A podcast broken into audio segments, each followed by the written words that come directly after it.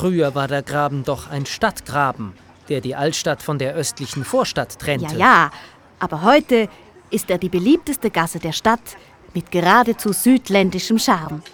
Die unzähligen Straßenbeizen werden von der Bevölkerung im Sommer als willkommene Erholungspause in der Mittagszeit oder an einem lauschigen Abend genutzt. Aha, noch etwas in eigener Sache.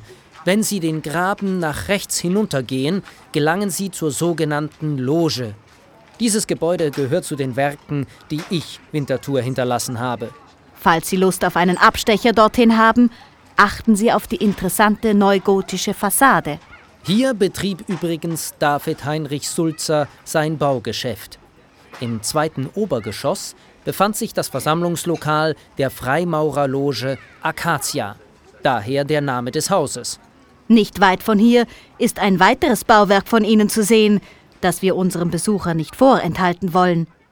Die sogenannte Badewannenmoschee.